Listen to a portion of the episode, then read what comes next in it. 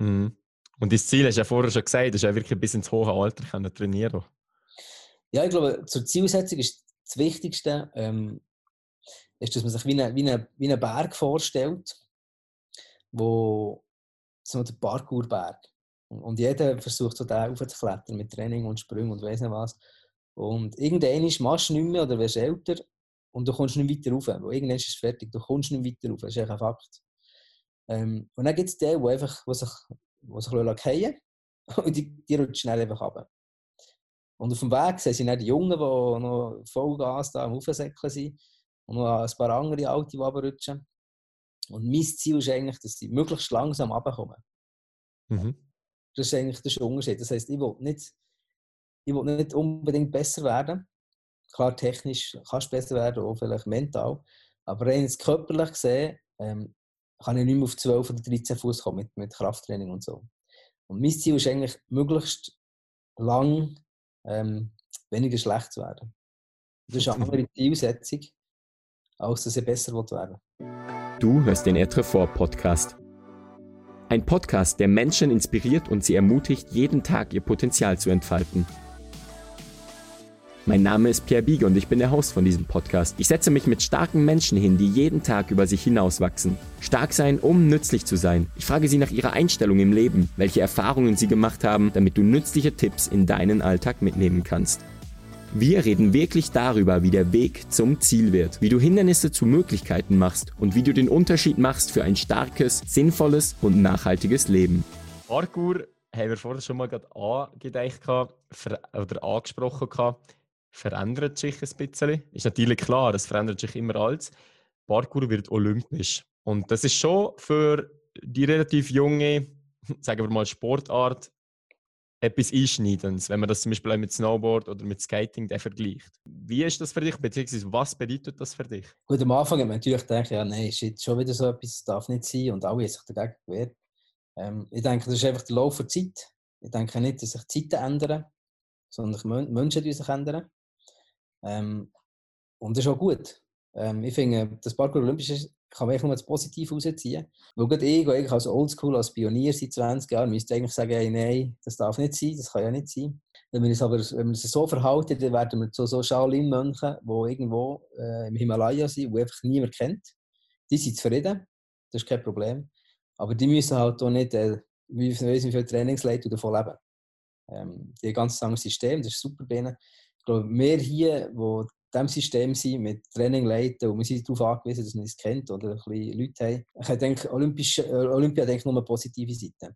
Ähm, das heisst, es wird einen Boom geben, es wird ganz viele Leute geben, die Parkour machen.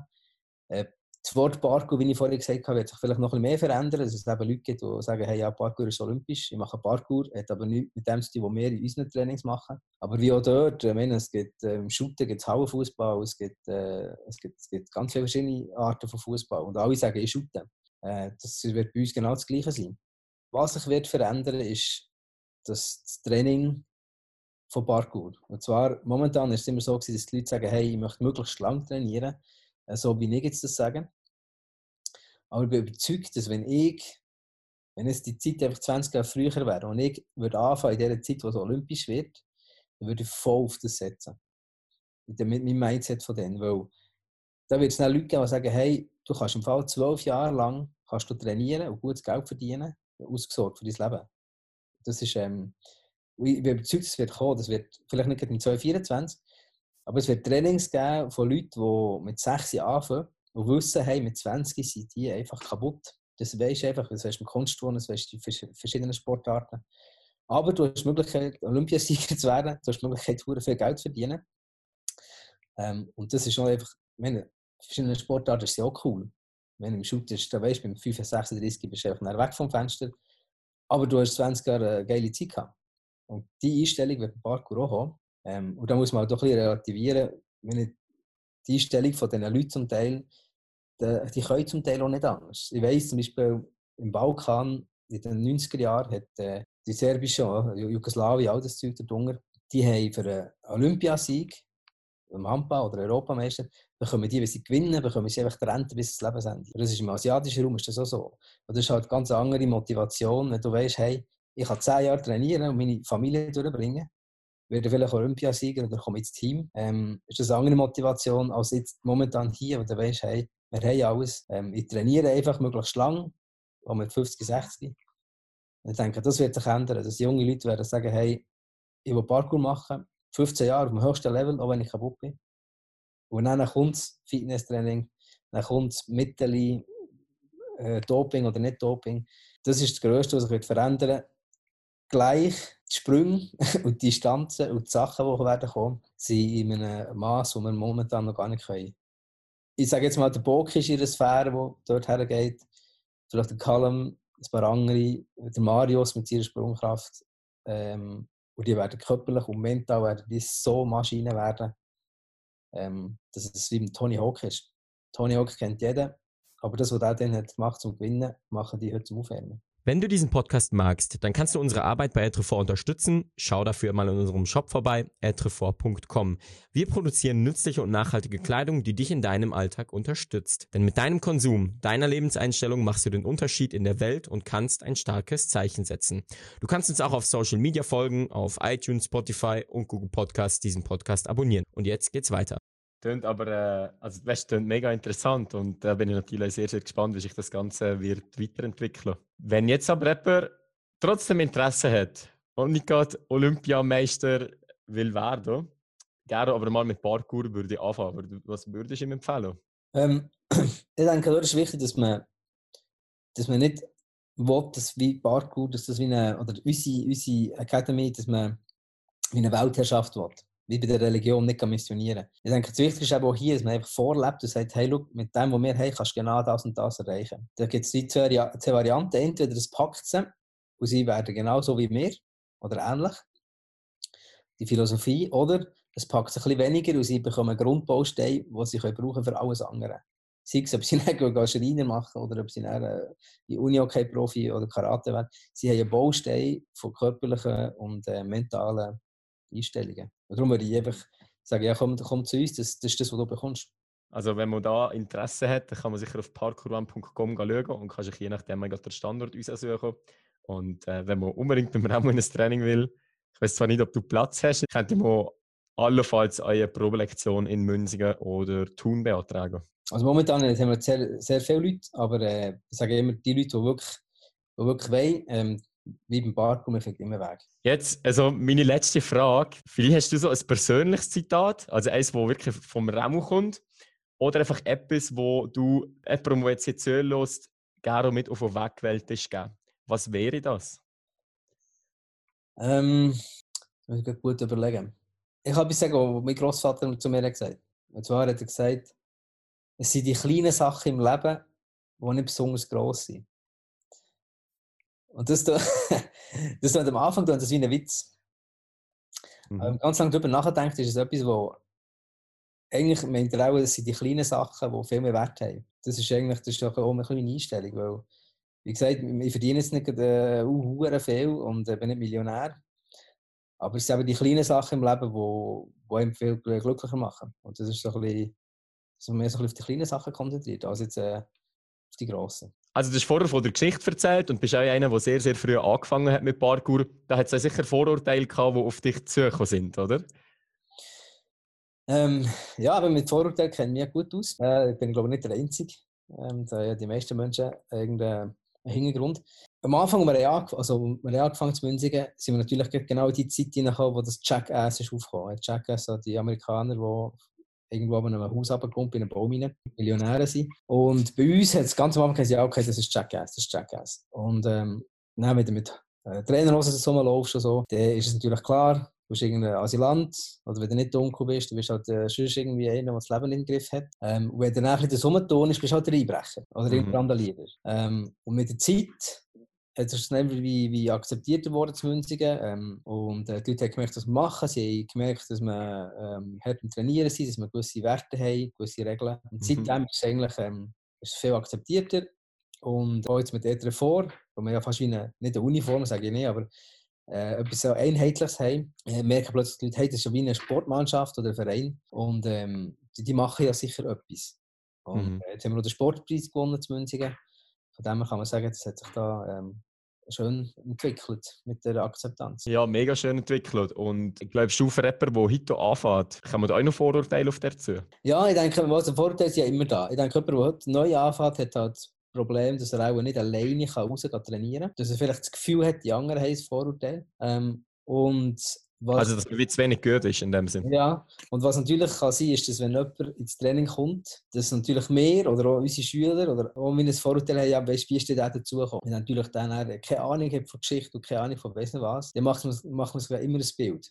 Und darum, du hast eigentlich immer irgendein Vorurteil. Aber das kannst du ja nur beheben, indem du das miteinander schaffst. Ähm, und zwar habe ich äh, eine Dokumentation äh, geschaut über, äh, über die ganze Relativitätstheorie von Einstein und so ähm, wegen ja, Masse, Licht und weiß nicht was, Zeit. Und dort hat es einen Physiker gegeben, der das hat erklärt Und mir ist eigentlich aufgefallen, dass das eigentlich das perfekte ähm, Experiment ist, für ein Vorurteil zu erklären. Und zwar hat er jemanden auf einem Stuhl genommen, auf einem, so einem Bürostuhl, hat auf die Bühne gestellt und hat ihm eine Taschenlampe in die Hand gegeben.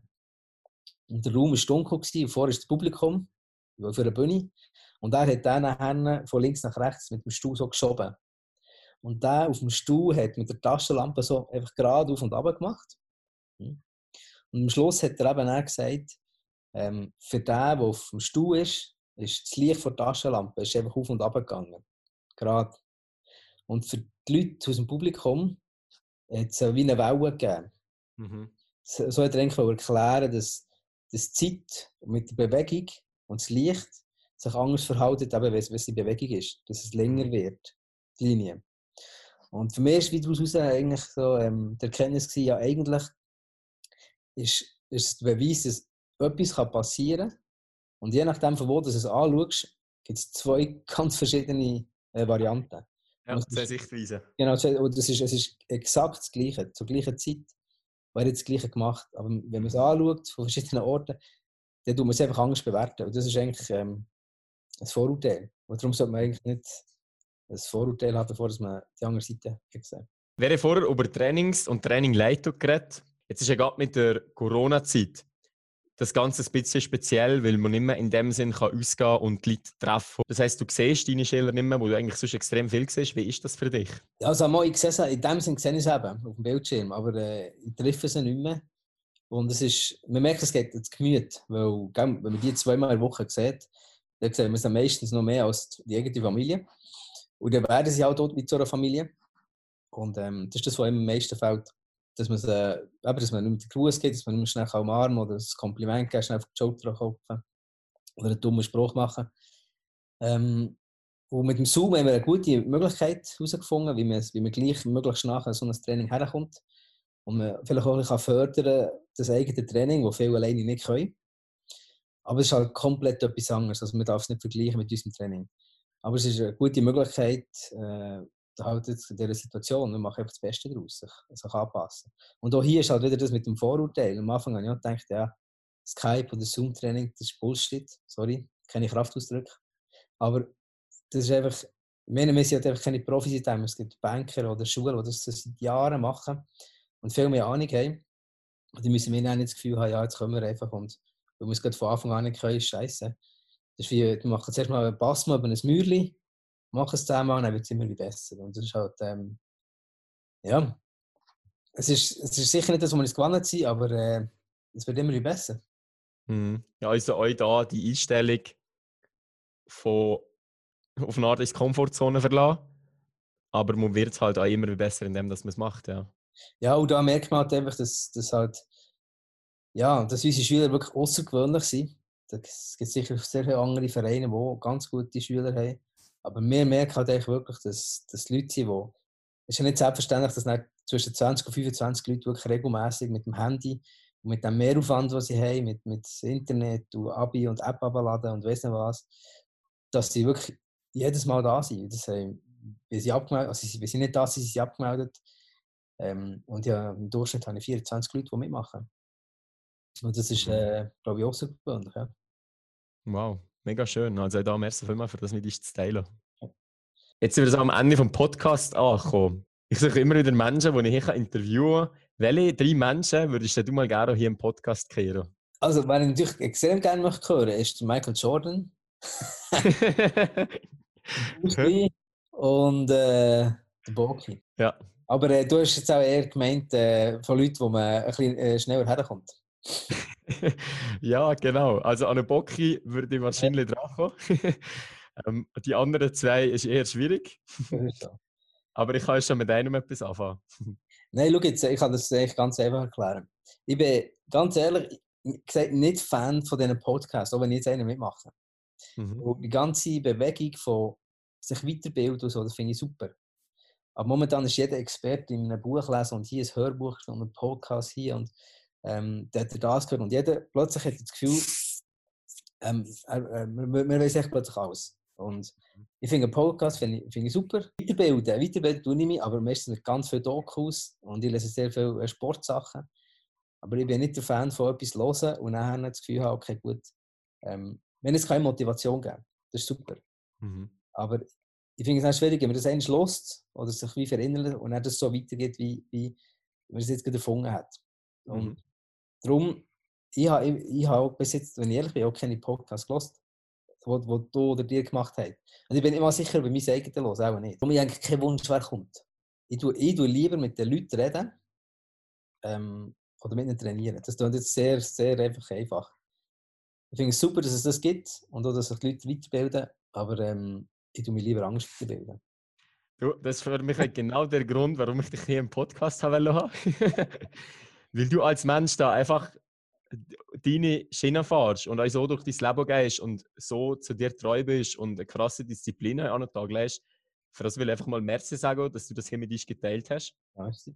Und das ist ja das, was ich mir aus diesem Podcast erhoffe, dass man Motivation und im besten Fall Inspiration von starken Menschen für starke Menschen darf erfahren. Das ist natürlich kein Leitfaden, aber es ist natürlich immer so, von dem, was uns inspiriert, darf man sich ja auch äh, bewegen lassen und äh, probieren, sein Leben in eine andere Richtung zu lenken, wo man das Gefühl hat, oh, das wäre noch sehr schön, wenn, wenn ich auch so etwas in meinem Leben dürfte umsetzen Ja, von dem her, äh, Remu, wirklich ein riesen Merci.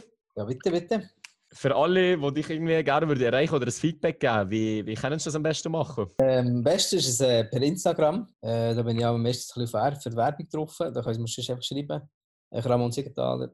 Ähm, oder sonst findet mir einfach eben meine äh, E-Mail-Adresse. ramon.bartwan.com. Ja, perfekt. In dem Fall merci, Ramu. Und dann wünsche ich dir ein ganz schönes Tag. Bis bald. Ja, merci. Gleichfalls. Ja. Tschüss. Ja. Wie hat dir das Interview gefallen?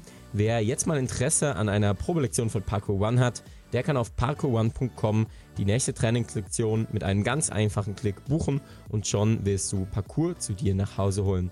Damit wir diesen Podcast weiterhin so spannende Interviews und einen Dialog führen können, abonniere unseren Podcast auf iTunes, hinterlasse eine Bewertung, schreib uns einen Kommentar, lass uns zukommen, wenn du irgendwelche Themenvorschläge hast, Menschen, die dich interessieren würde. Du kannst uns natürlich auch mit einem Kauf in unserem Shop unterstützen. Geh dafür auf unsere Webseite etrefort.com. Finde dein passendes Kleidungsstück und jetzt hören wir uns bald wieder. Vergiss nicht, du machst den Unterschied. Ciao und bleib stark.